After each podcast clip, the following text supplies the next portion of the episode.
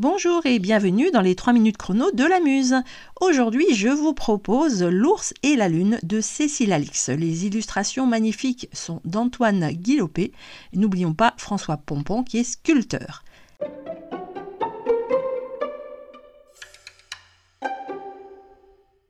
L'histoire Bon, si vous voulez. Dans le froid polaire, l'ours et la lune rêvent de voyage. Pourquoi ne pas quitter la banquise et parcourir la Terre? Ce que la muse en pense. Eh bien moi je vais vous dire, ce livre s'intègre dans la collection Pont des Arts, des histoires pour découvrir des œuvres d'art. Et cerise sur le gâteau, il se lit de plusieurs façons. Ludique, c'est ma préférée. Avec cette ours et cette lune qui ne font qu'un, ce voyage extraordinaire qui fait rêver, ces différents pays et animaux rencontrés, Cécile Alix nous emporte tout en poésie dans ce merveilleux voyage. C'est très très beau, c'est même magnifiquement interprété.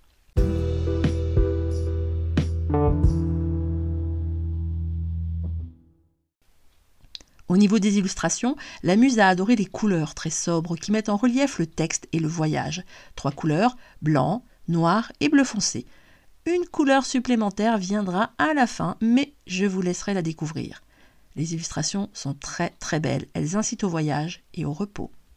À la fin, une petite explication sur l'ours blanc qui est, comme je vous l'ai dit au départ, une sculpture de François Pompon avec photo normale et un petit blabla sur Pompon, petit blabla bien sympa qui fait quand même une page mais très bien emmené, très pédagogique. Il y a également un dans la marmite des auteurs et là on arrive à la seconde lecture, la lecture pédagogique.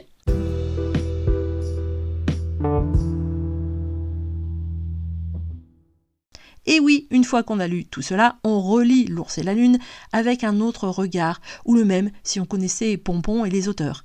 Plus pédagogique cette fois-ci. Et c'est un second régal, accessible même pour les tout petits. Alors bravo à Cécile Alix, à Antoine Guillopé et à la collection Pont des Arts pour cette enrichissante lecture qui rend la découverte d'une œuvre d'art très agréable et ludique. Franchement, je recommande L'ours et la lune de Cécile Alix. Les illustrations sont d'Antoine Guillopé. C'est la collection Pont des Arts, Les Verts.